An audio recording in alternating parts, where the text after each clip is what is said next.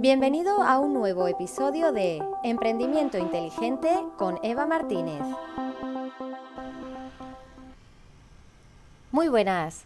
Hoy te traigo tres preguntas de oyentes emprendedores sobre cómo mejorar su productividad, la organización de su proyecto y los plazos de entrega al cliente, aplicando las metodologías ágiles. Vamos allá con la primera pregunta. Hola Eva, he empezado mi propio proyecto pero no sé cómo organizar toda la gestión de mi nueva empresa para ser más eficiente. ¿Puedo aplicar el método Agile? Vale, la verdad es que me encantaría conocer un poquito más cuáles son las dificultades concretas que te estás encontrando para poder darte una respuesta más específica. Pero te diré a grandes rasgos que por supuesto que sí. Agile te facilita el mejorar la eficiencia que comentas, lo que aumentará tu productividad. ¿Cómo? Pues estableciendo objetivos y plazos pequeños que te permitan mantener el control del proceso y mantener a raya las desviaciones. Esto significa que si hay algún error o algún cambio de criterio durante el proceso, pues vas a poder reaccionar y corregirlo pronto, de manera que las consecuencias sean las menores posibles. Vamos a poner un ejemplo de cómo funcionaría Agile aplicado a un proyecto de artesanía, es decir, basado en producto. Imagina que tu marca debe entregar 100 coronas de flores para niñas, que van a ser damas de honor, en una boda y tienes que entregarlo en el plazo de un mes.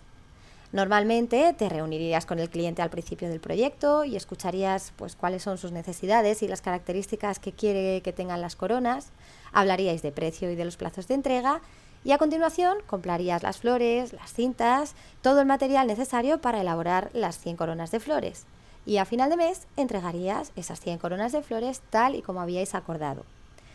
Pero, ¿qué pasa si cambia el color de los vestidos, por ejemplo, y el cliente ya no quiere las coronas porque no le combinan? O si el hilo que has empleado no es el adecuado y al ponerse las niñas las coronas se rompen. O si pensaste que en un mes podrías tenerlas listas, pero no te da tiempo a acabarlas porque se ha retrasado un componente o cualquier imprevisto.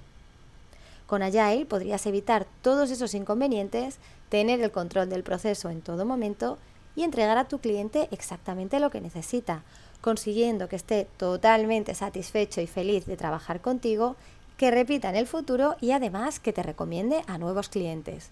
Qué ideal esto, ¿verdad? Pues igual que en este caso Agile te ayuda a hacer una gestión más eficiente del proceso, tú podrías aplicarlo a la gestión de tu negocio y ser más eficiente y mejorar tu rentabilidad. Si quieres que hablemos más en detalle sobre tu caso concreto, escríbeme a hola y hablamos. Vale, vamos con otra pregunta de los oyentes que dice así. Hola Eva, hace poco que empecé con mi negocio y estoy teniendo muchos problemas para entregar mis trabajos en el plazo estipulado con el cliente. ¿Cómo puede ayudarme la metodología Agile a cumplir con los plazos de entrega de mis proyectos? Muchas gracias. Bueno, gracias a ti por tu pregunta. Y en primer lugar, tendríamos que ver si esos problemas con los plazos de entrega vienen de ti, de tu cliente, de fuentes externas o si hay un poco de todo, que suele ser lo habitual.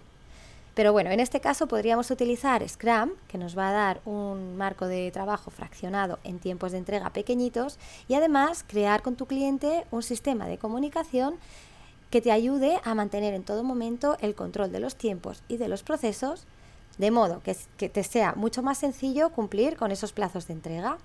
Y además de esto, aprovechar su feedback para evaluar la calidad y el nivel de satisfacción con tu trabajo en un proceso de mejora continuo.